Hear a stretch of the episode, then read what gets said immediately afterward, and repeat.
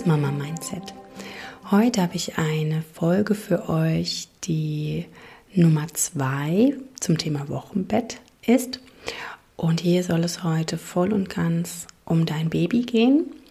Welche Situation hat dein Baby in deinem Bauch gehabt oder noch aktuell? Und wie ändert sich das, wenn es auf die Welt kommt? Das heißt, mir soll es heute wirklich um Wissenvermittlung gehen und darum, dass du hier dich ein Stück weit vorbereitet fühlst auf das, was dich mit deinem Baby erwartet. Und wie ihr meinen Podcast kennt, geht es natürlich auch hier nicht nur um technische Dinge, sondern auch im Endeffekt um die Bindung zu eurem Baby. Viel Freude, Inspiration und Spaß bei diesem Podcast.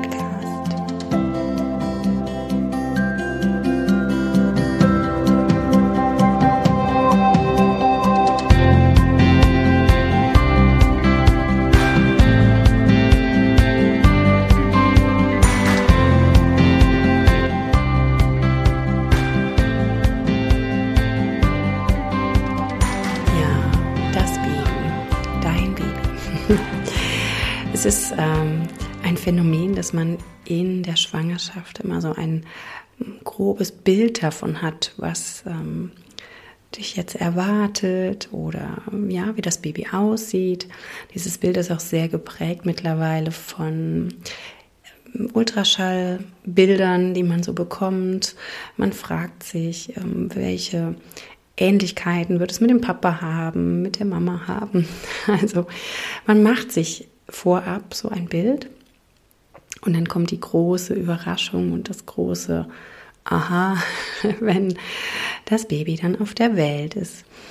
Aber welche Besonderheiten bringt dein Baby jetzt mit? Was für Bedürfnisse hat es primär?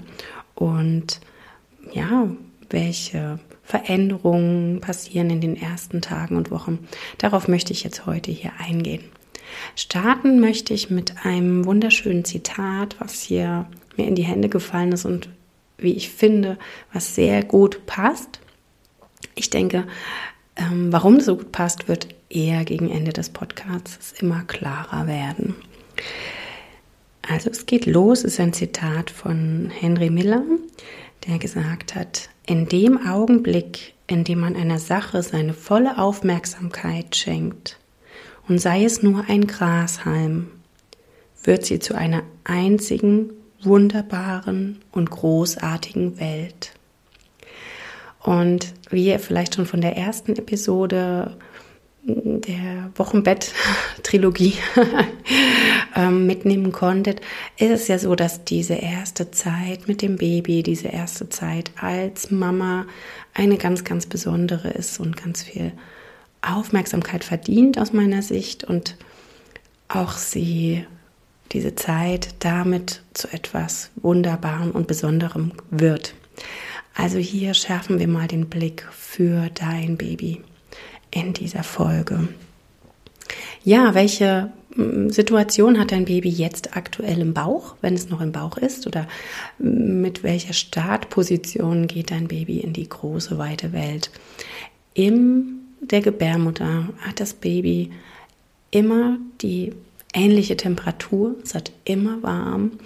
In der Gebärmutter ist ein regelmäßiges Geräusch da durch das schlagende Herz der Mama, durch die Strömungsgeräusche rundum der Gefäße. Es ist ein Gluckern da, weil der Magen der Mama Geräusche macht. Und ähm, es ist eher nur im Feuchten, weil es im Fruchtwasser schwimmt. Und hat da so eine ständige Umhüllung, sozusagen eine ständige Begrenzung und fühlt sich im Großen und Ganzen einfach sicher. Es wird auch fast immer irgendwie bewegt, außer wenn die Mama schläft, aber dann gibt halt diese diese Geräusche, diese Wärme, dieses Umhülltsein gibt eine gewisse Sicherheit. Das Baby kennt im Bauch keinen Hunger, keinen Durst. Es scheidet noch nicht aus, außer Pipi, also noch keinen Stuhlgang. Und ähm, Es gibt einen Kreislauf, dass der Urin mit dem Fruchtwasser sich vermischt und auch dann zum Teil wieder getrunken wird. Also das ist so die Ist-Situation im Bauch. Jetzt wird ähm, dein Baby geboren und kommt in eine Welt, die plötzlich sehr viel kälter ist, riesig ist. Also es, es fühlt sich, ähm, ja, also es hat plötzlich keine Wände mehr, keine Begrenzung mehr. Es sind komplett andere Geräusche da, es sind lautere Geräusche da, dieser Puffer ähm, ist nicht mehr da, das alles so ein bisschen wie in so einer Blase weniger laut rüberkommt, sondern die Gespräche sind laut, es gibt andere Geräusche, Radio, Fernsehen, Handy, was auch immer. Und all das prasselt plötzlich auf euer Baby ein. Ähm, was ich ja schon auch beim Thema Stillen angesprochen hatte, bei der ähm, Episode einen guten Stillstart. Den kann ich gerne nochmal hier verlinken unter dieser Folge. Es geht am Anfang darum, dass man in ein rasches Bonding kommt. Also idealerweise ist es natürlich schön, wenn die Mama ihr Baby direkt selber hochnehmen kann nach der Geburt. Es sehr warm und ähm, kuschelig direkt auf der Brust ähm, Haut auf Haut halten kann und man so in den ersten Stunden in ein schönes, nahes Kennenlernen von außen sozusagen ähm, eintauchen kann. Wenn es nicht möglich ist, braucht ein Baby als allererstes was kuschelig Warmes an Kleidung oder an Decke. Aber da genau sind wir Hebammen auch sensibilisiert, uns darum zu kümmern, falls sein Baby zum Beispiel ähm, mit einem Kaiserschnitt geboren wurde. Ja, jetzt ist ein Baby auf der Welt und ist per se unreif. das klingt jetzt so komisch, aber es ist einfach so, wenn man vergleicht mit anderen Säugetieren, und wir sind ja im Grunde auch Säugetiere, wir stillen unsere Babys oder sind dafür gemacht, ähm, die Milch zu geben und legen auch keine Eier. also unser Baby schlüpft nicht aus einem Ei. Und ähm, es ist ja so, dass bei so gut wie allen anderen Säugetieren oder im Großteil der Säugetiere die Babys auf die Welt kommen und schon zum Beispiel sich so entfalten können und so mm, groß und ausgebildet sind, dass sie zum Beispiel selber komplett ähm, an die Zitze ähm, der Mama gehen können. Also zum Beispiel Vergleich ähm, ein Fohlen kann sich schon strecken, stellen und auch der Mama hinterher tapsen. Ähm, auch unsere Babys können das grundsätzlich. Also sie können, ähm, das könnt ihr, wenn ihr möchtet, mal googeln. Ähm, es gibt dieses ähm, Stillen, was besonders gut nach der Geburt funktioniert, dass man dem Baby wirklich die volle Zeit lässt, alleine an die Brustwarze zu robben das machen sie. Also wenn man sie auf der Brust liegen hat, dann haben die Kinder ganz, ganz feine Instinkte und spüren und wissen, wohin muss ich.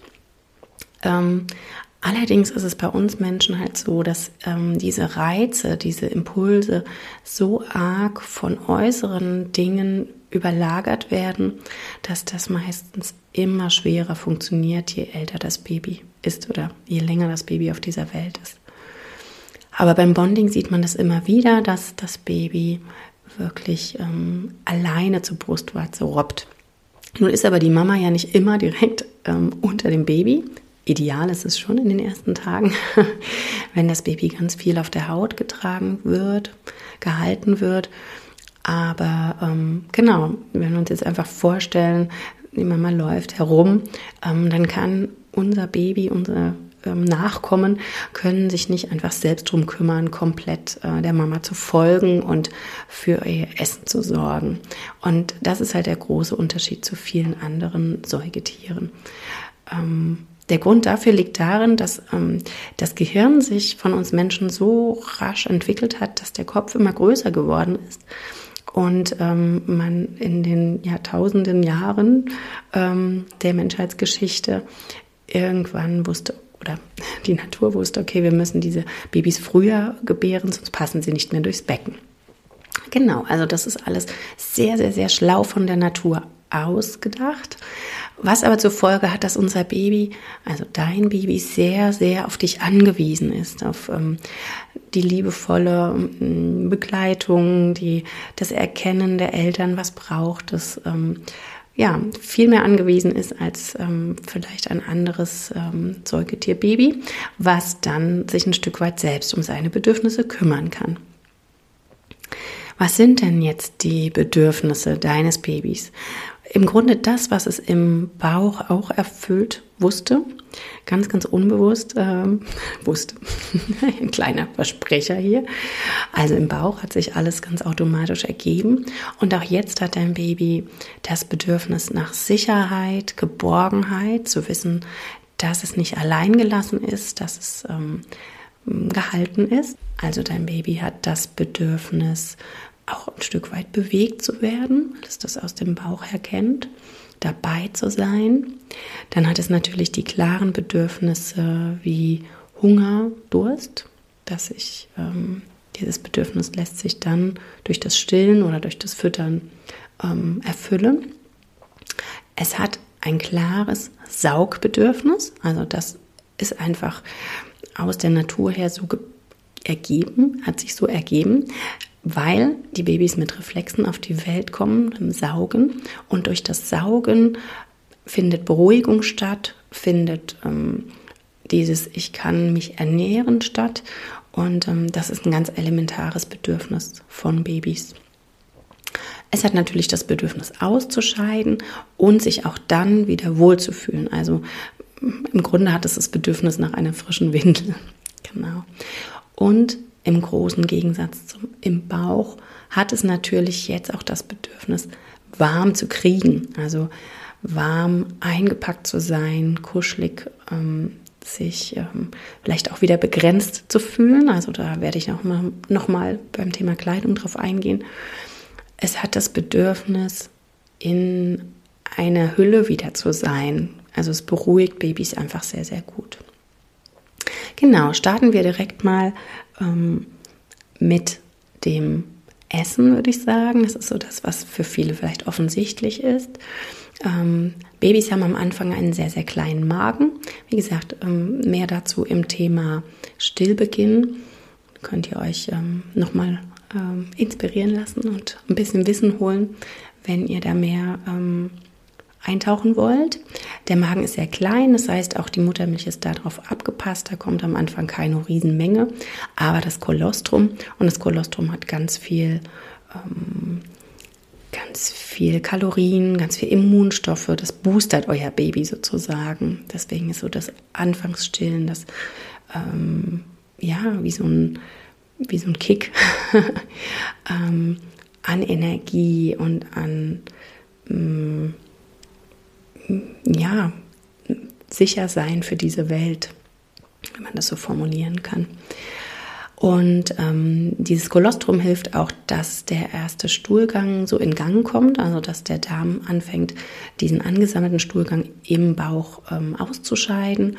Und dann ähm, kommt das Kindspech. Also das ist so das Besondere, dass der erste Stuhlgang ganz, ganz schwarz ist, meistens sehr fest ist. Der ist wirklich wie zäh, wie kann sich vorstellen, wie so ein ganz zähes ähm, Gummi oder Lakritz. Ja, finde ich einen guten Vergleich. Ähm, und der mag erstmal raus aus diesem Bauch. Und manche Babys, ähm, denen fällt es ganz, ganz leicht und andere müssen schon ganz schön viel damit kämpfen, dass das jetzt ähm, ausgeschieden wird. Oftmals hilft es, wenn das Baby in den ersten Stundentagen sehr mh, häufig beziehungsweise einfach in seinem Bedürfnis regelmäßig angelegt wird, weil das ähm, Kolostrum da seinen Anteil dabei hat. Genau, ähm, die Babys nehmen die ersten Tage immer ab. Also es gibt fast kein Baby, was nicht wenigstens ein paar Gramm verliert. Das liegt daran, dass sie ja vorher im Fruchtwasser leben und jetzt die Haut so eine Idee eintrocknet, weil sie vorher eh so ein bisschen aufgeschwemmt war. Und da sie dieses äh, Kindspech äh, Mekonium auch genannt, verlieren. Das heißt, fast jedes Baby nimmt ab, da die Milchmenge, dieses Kolostrum einfach sehr wenig ähm, an Menge ist, was aber wirklich zu diesem Babymagen passt, denn der ist am Anfang eher so groß wie so eine Murmel und dehnt sich erst. Ich mag noch darauf eingehen, wie sich der Stuhlgang in den ersten Tagen verändert mit dem Verändern der Muttermilch, also mit dem Mehrwerden und ähm, Übergang in die weißere, reifere Frauenmilch wird auch der Stuhlgang anders und wird dann immer heller bis hin zu ocker, gelb, orange und immer flüssiger. Also Babystuhlgang ist unter Umständen wirklich wie Durchfall, ähm, kann ganz, ganz normal bis zu ähm, zweistündlich sein, also bis zu zehnmal, zwölfmal am Tag sein in größerer Menge, in kleinerer Menge. Also da gibt es ganz viele Varianten. Ähm, ein Baby, was viel ausscheidet, ähm, hat in der Regel auch gut was zu essen, also bekommt gut mit Muttermilch. Also es ist ein gutes Zeichen, wenn da mehrere Stuhlgänge über die ersten Tage kommen. Interessant ist, dass es dann in der Regel nach mehreren Wochen, vielleicht drei bis vier Wochen, sich manchmal so einpendelt, dass die Babys dabei bleiben oder zu einmal am Tag Stuhlgang übergehen oder dass sich sogar das alles eher ein bisschen ansammelt und dass ein vollgestilltes Baby dann bis zu nur einmal die Woche oder einmal in zwei Wochen Stuhlgang haben kann. Das ist alles normal. Sehr spannend, aber jedes Baby hat das ganz individuell. Also kein Baby ist da wie das andere. Ein Baby, was mit der Flasche ernährt ist, sollte idealerweise einmal am Tag Stuhlgang haben. Sonst spricht man da unter Umständen schon von Verstopfung. Je nachdem, wie sehr es damit kämpft. Alle zwei Tage wäre wunderbar, spätestens. Ähm, bei einem Stillbaby spricht man da einfach nicht von Verstopfung, weil es da alles sein darf und sein kann. Genau. Dann die zweite Ausscheidung, das ähm, Pipi machen, ist auch ein bisschen besonders, weil in den ersten Stunden, ersten zwei Tagen kann es sein, dass dein Baby nur einmal ähm, Pipi macht oder zweimal und dass sich erst dann mit der Veränderung der Muttermilch sich da mehr, ähm, mehr Urin bildet. Das ist auch wieder geschuldet dem, dass es natürlich ja vorher schon Pipi gemacht hat und nun ähm, nicht so viel ähm, Flüssigkeit mehr aufnimmt, wie vielleicht auch im Bauch. Also nicht mehr durchgängig ähm, Fruchtwasser trinkt, sondern jetzt ja nur immer wieder dieses Kolostrum oder wenig Säuglingsmilch über die Flasche. Das heißt, ähm, ja, da kommt einfach nicht so viel, das ist völlig normal. Aber auch hier in den ersten Tagen, nach drei bis vier Tagen, sollte es sich so einpendeln, dass ähm, die Windeln immer schwerer werden, immer voller werden. Und ähm, da gibt es so eine Statistik, dass ein gut genährtes Baby ungefähr alle 20 Minuten Pipi macht. Bei manchen sieht man das sogar noch häufiger. Ähm, und dann sieht man, okay, die Flüssigkeit, die auch zugeführt wird, ist da ausreichend. Ähm, dann sieht man es auch an einem klaren Pipi. Es kann am Anfang sein, bis die Muttermilch sich eingependelt hat, dass das Pipi auch so ein bisschen gelblich sein kann, wie wir das von uns Erwachsenen auch kennen. Also der Urin ist einfach konzentrierter. Und es kann sich manchmal so ein bisschen Ziegelmehl da bilden. Das ähm, ist so ein bisschen, ja, wirklich wie Ziegelmehl. Ähm, so ein ähm, rotes, krümeliges ähm, Zeugs, was damit mit dem Urin ausgeschieden wird und was dann in der Windel zu finden ist. Es ist nicht bedenklich, das kann mal so auf dem Tiefpunkt des Gewichtes sozusagen auch sein. Und mit ähm, zunehmender Muttermilch gibt sich das auch wieder. Genau, jetzt habe ich hier ganz ausführlich ähm, die Ausscheidungen besprochen. Wie gesagt, zum Thema ähm, hinein, also Milch und so weiter, gehe ich in einem anderen, ähm, in einer anderen Podcast-Folge ein. Was sind jetzt noch seine Bedürfnisse? Ja, es hatte im Bauch warm und es hatte im Bauch wirklich so das Optimale für die eigene Haut, für das ähm, Drumrum. Und da ist es jetzt so, dass natürlich dein Baby unter Umständen schnell ausgekühlt ist. Das heißt, aus meiner Sicht macht es Sinn, entweder den Wickeltisch da zu haben, wo es gut, gut warm ist, also im Bad zum Beispiel, oder das Kinderzimmer sehr hochheizen, oder idealerweise hat man auch eine Wärmelampe, dass das Baby nicht ganz so erschrickt, wenn es jetzt nachts oder auch tags, also auf jeden Fall nackig gemacht wird, dass es da sehr ähm, angenehm für den Wickelvorgang ist. Und ähm, es mag warm angezogen sein, das heißt, es ist Body eigentlich immer muss, dass der ganze Körper auch so ein bisschen komplett bedeckt ist, ähm, eine gute ähm, warme Körpermitte hat dein Baby. Ähm, die Windel ist natürlich da auch eine Idee. Es gibt auch viele andere Ideen, aber da würde ich vielleicht noch mal eine ähm, extra Podcast-Folge dazu machen. Ja, das ist eine gute Idee. Ist mir jetzt gerade gekommen, denn es gibt ja nicht nur die Pampers oder die ähm, Papierwindeln, Wegwerfwindeln, sondern es gibt ja Stoffwindeln. Es gibt da ganz viele Varianten. Vielleicht macht auch die Kirstin eine Folge dazu. Die hat nämlich ähm, da eine ähm, Fortbildung oder eine Ausbildung zugemacht ähm, zum Thema alternative Wickelmethoden. Denn es gibt auch noch das Abhalten. Also es gibt so viele Dinge, die man noch als Variante wählen kann. Ja, also Windel, Buddy. Und dann braucht es mindestens noch eine Lage mehr, also noch ein Strampler, noch ein Pullover. Ich ähm, empfehle immer meinen Müttern, Eltern, die ich in Betreuung habe, dass man sich so vorstellen kann, so mindestens eine Lage mehr als wir, weil das Baby sich einfach erst ein bisschen an die Temperatur ähm, gewöhnen muss. Dann haben sie einen großen Kopf, also vom restlichen Körper ähm, viel Anteil des Kopf. Das heißt, gerade kleine Babys profitieren davon, dass man ihnen auch noch ein Käppchen anzieht. Vielleicht sogar sowieso in den ersten ein bis zwei Tagen auch alle Babys. Und ein gutes Indiz ist zu schauen, wie fühlt sich denn der Nacken an vom Baby. Wenn der Nacken kühl ist, hat der Baby auch kalt. Wenn der Nacken eher schwitzig ist, ist es vielleicht zu warm angezogen. Was zum Beispiel auch passieren kann, wenn man synthetische Kleidungsstücke anzieht, weil dann der, ähm, ja, der Austausch, dieses Abschwitzen nicht so richtig möglich ist. Also von daher empfehle ich dir 100% ähm, Baumwolle oder sogar ähm, Wolle, Seide. Es ist sehr, sehr wertvoll, Wolle und Seide deinem Baby zu gönnen. Es ist sehr viel kostspieliger, aber ähm, es kommt halt am ehesten wirklich so einer, so einer guten Kleidung nahe. Also möglichst Finger weg von allem Synthetischen. Auch bei Deckchen ist auch sehr wichtig. Ne? Also wenn dein Baby irgendwo liegen sollte, deck es immer zu. Auch wir, sogar im Hochsommer mit ein, weiß ich, 32 Grad, wenn wir uns, eine dünne Decke ist eigentlich immer hilfreich. Und auch dein Baby braucht immer ein Deckchen ähm, über Tag. Ansonsten in der Nacht, sobald dein Baby schläft, das kann man auch über Tag natürlich machen, ist es viel sicherer, das Thema Schlafgesundheit oder Sicherheit, ähm, wenn es im Schlafsack schläft. Also Deckchen nur über Tag, wenn du es im Blick hast, wenn du in der Nähe bist und ähm, ansonsten ein Schlafsäckchen.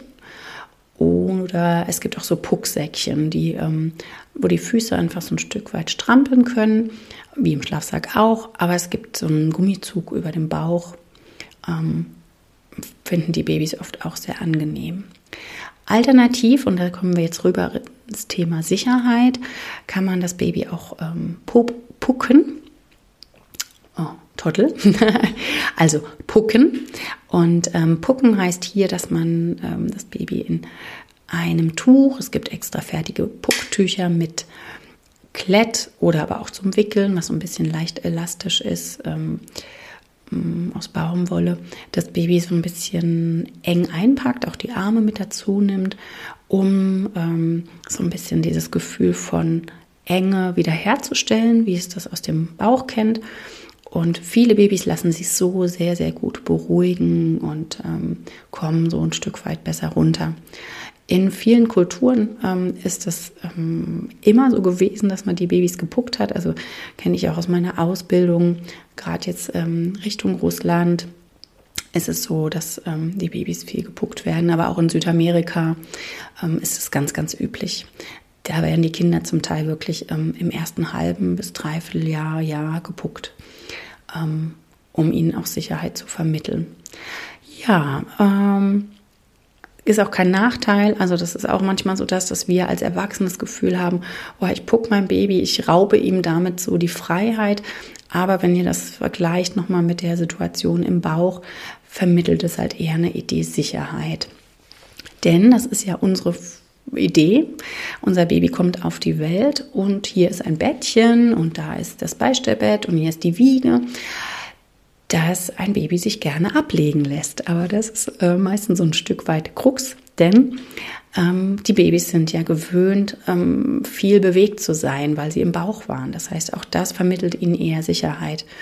Und da braucht das Baby oft diesen Körperkontakt, diese Nähe, nochmal den Herzschlag, ähm, möchte gehalten sein, möchte ähm, ja nah bei der Mama sein, gerne Haut auf Haut sein.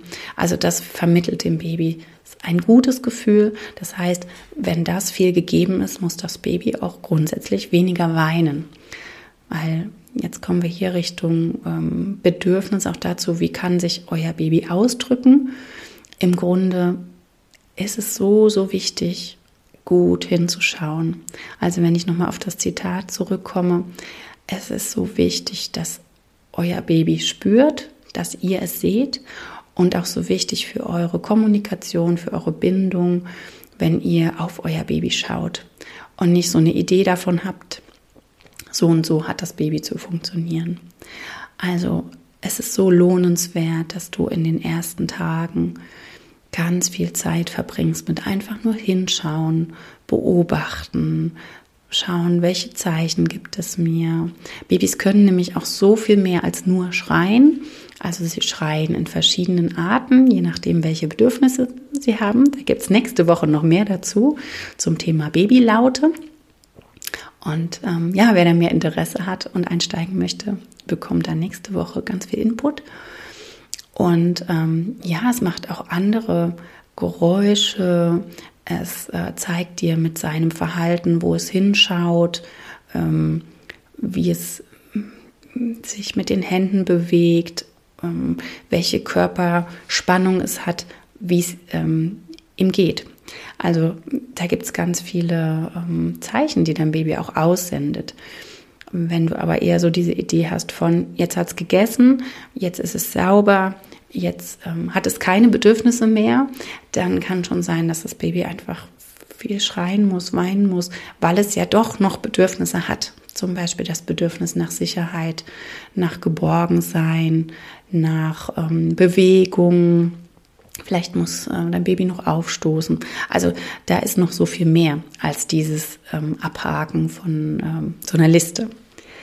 Genau. Ähm, Worauf ich noch eingehen möchte, weil das eine ganz häufige Frage im Wochenbett ist oder da auch jeden Tag neue ähm, Effekte auftauchen können und viele Eltern ein Stück weit verunsichert sind, ist das Thema Haut. Ähm, denn die hat ähm, in den ersten Tagen wirklich so viele Varianten.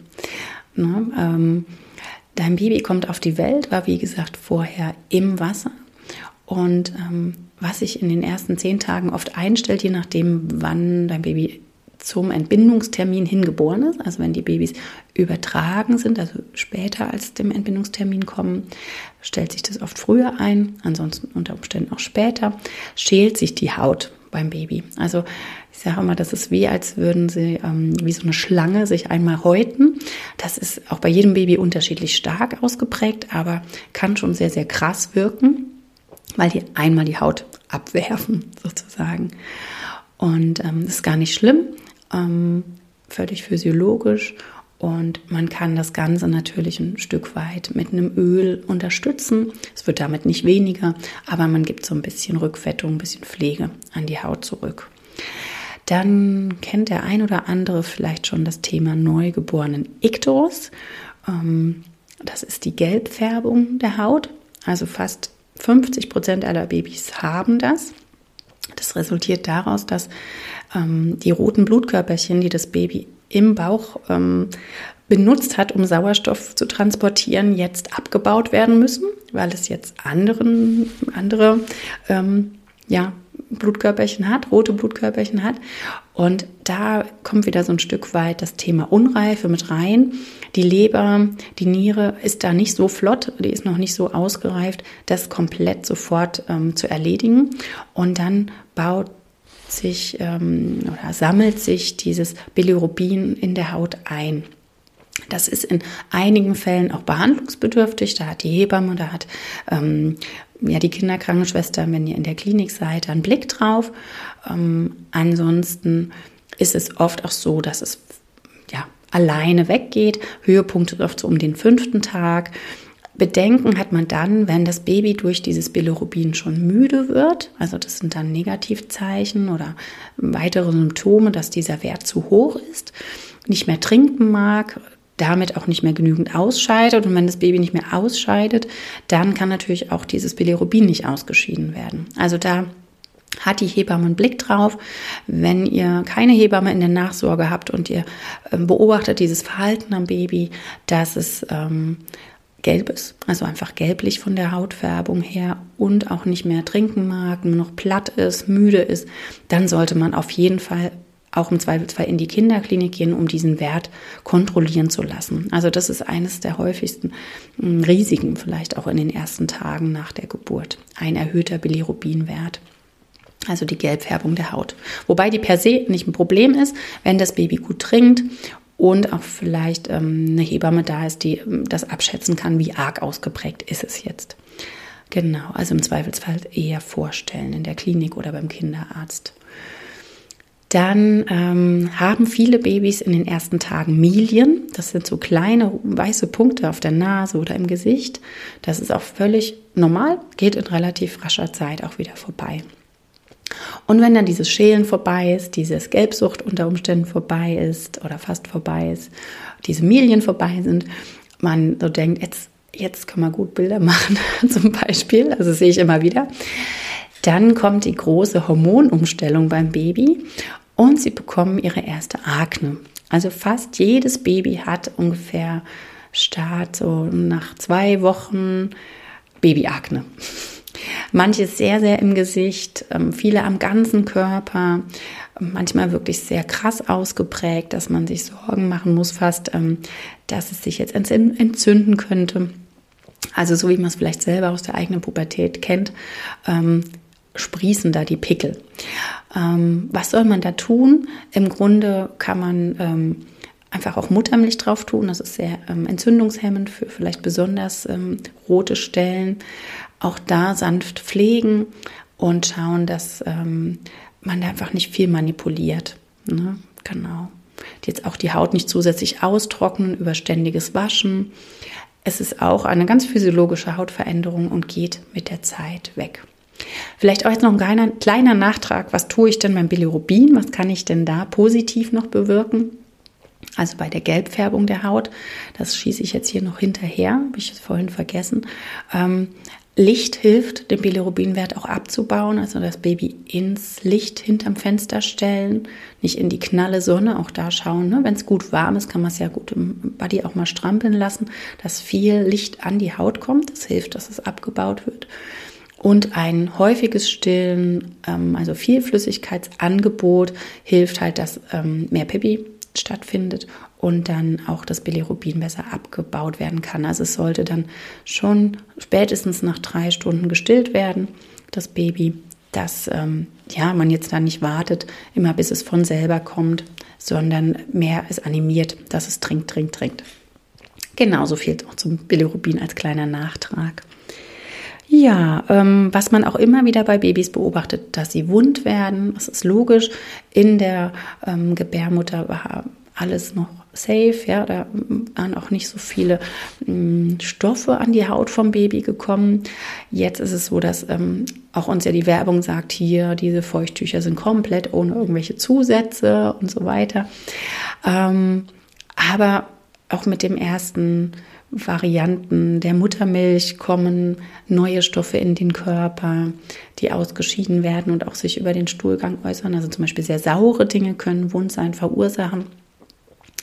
Aber es kann halt auch sein, dass einfach ähm, ja, euer Baby, weil es eine sehr sensible Haut hat, was grundsätzlich alle Babys haben, aber manche mehr, manche weniger, ja, eine Schwierigkeit hat die Haut, also dieses ständig auch in der Wegwerfwindel eingepackt sein, ähm, gibt ja auch so eine erhöhte Temperatur, ein Milieu, ne, was immer warm ist, was immer feucht ist. Also das kann schon sein, dass es dem ein oder anderen Baby sehr zu schaffen macht.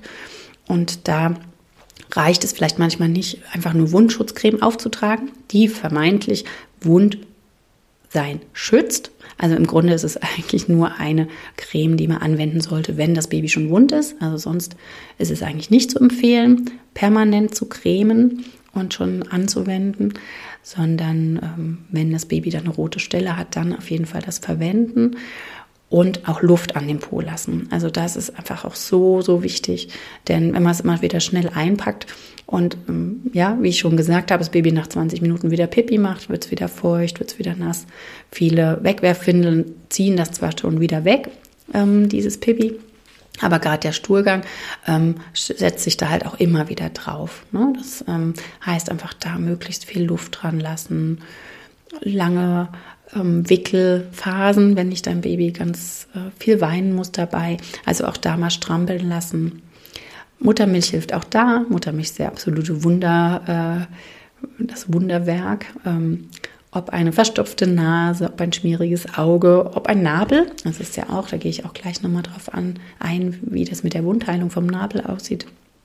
Auf alles kann man Muttermilch machen, weil es halt so viel Immunstoffe enthält. Es ist so wertvoll. Ja, ähm, also Wund sein, auch da einen Blick drauf haben. Also nochmal zum Thema, schaue ich mein Baby wirklich an? Nehme ich mir Zeit? Babys brauchen Zeit. Also es ist einfach so, dass diese erste Zeit mit dem Baby im Wochenbett ganz ideal dafür gedacht sind, dass du dich auf dein Baby einlässt und es genau beobachtest, um es kennenzulernen, um seine Besonderheiten rauszufinden, seine Individualität. Denn es ist halt nicht wie so ein neues Auto, was wirklich ähm, wie von der Stange funktioniert und man da vielleicht auch noch in der Gebrauchsanweisung nachlesen kann, sondern es ist ein kleiner individueller Mensch, der mit seinen ganz eigenen Bedürfnissen hier auf die Welt kommt und auf dich trifft, auch mit seinen ganz eigenen Bedürfnissen. Also auch da nochmal der Impuls und dazu werden wir nächste Woche, nein, nächste, in der nächsten Folge zum Thema Wochenbett ähm, wird da noch mehr kommen, ähm, dass du auch auf deine Bedürfnisse natürlich achtest, aber auch, dass dein Baby jetzt plötzlich ähm, ein ganz eigener Mensch ist mit seinen Bedürfnissen. Ja, Thema ähm, Heilung des Nabels. Also ähm, die Nabelschnur wird ja direkt im Kreissaal gekappt, meistens von den Papas. Und dann ist der Nabel auch noch so ein bisschen feucht, groß und an dem kann man ganz gut beobachten, wie dann mit den ersten Tagen da das, die Feuchtigkeit rausgeht, wie der so abtrocknet und immer härter wird. Und in der Regel braucht er schon so seine mh, hm, fünf Tage bis drei Wochen, bis er abgefallen ist. Idealerweise macht man da gar nicht viel dran.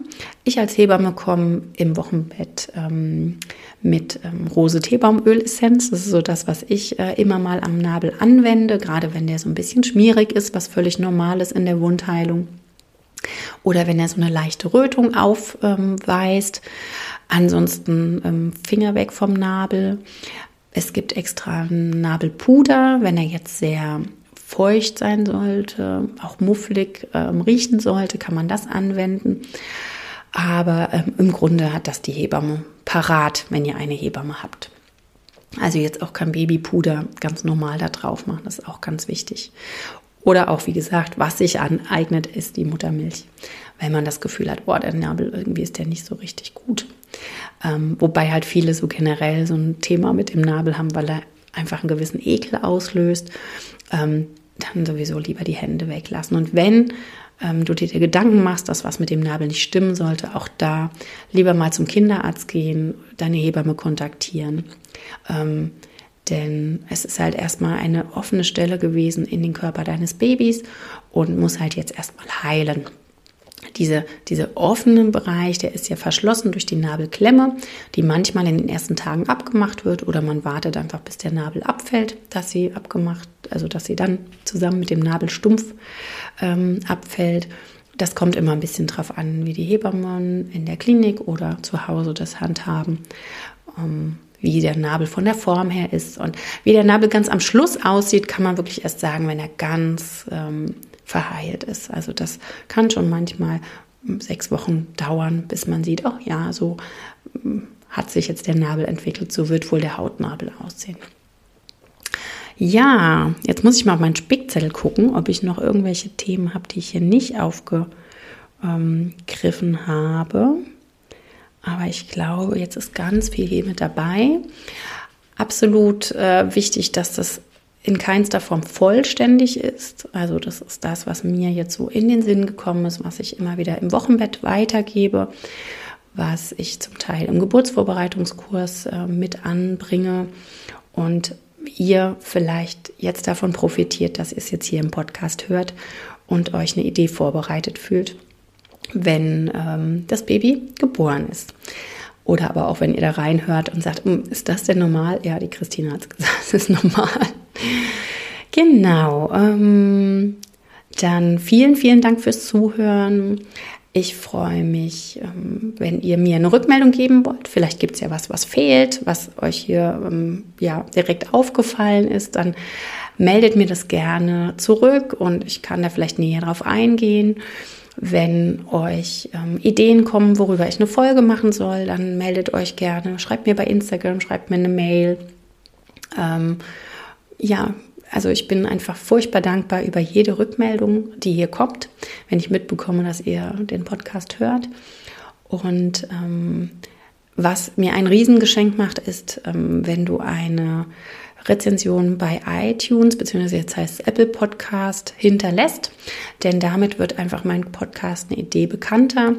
Und natürlich ähm, auch ein Riesengeschenk ist, wenn du einer Freundin ähm, oder werdenden Eltern oder Eltern den Podcast teilst, einfach schickst per WhatsApp, ähm, per Mail, was auch immer, per Nachricht, ähm, dass sie ähm, darauf aufmerksam werden, dass es mich gibt, dass es hier Informationsfluss gibt, Inspiration gibt und ähm, somit einfach mehr wissen, dass es äh, mich gibt und uns hier gibt mit diesem Podcast. Vielen lieben Dank fürs Zuhören. Einen wunderschönen Tag dir. Alles, alles Liebe. Deine Christina.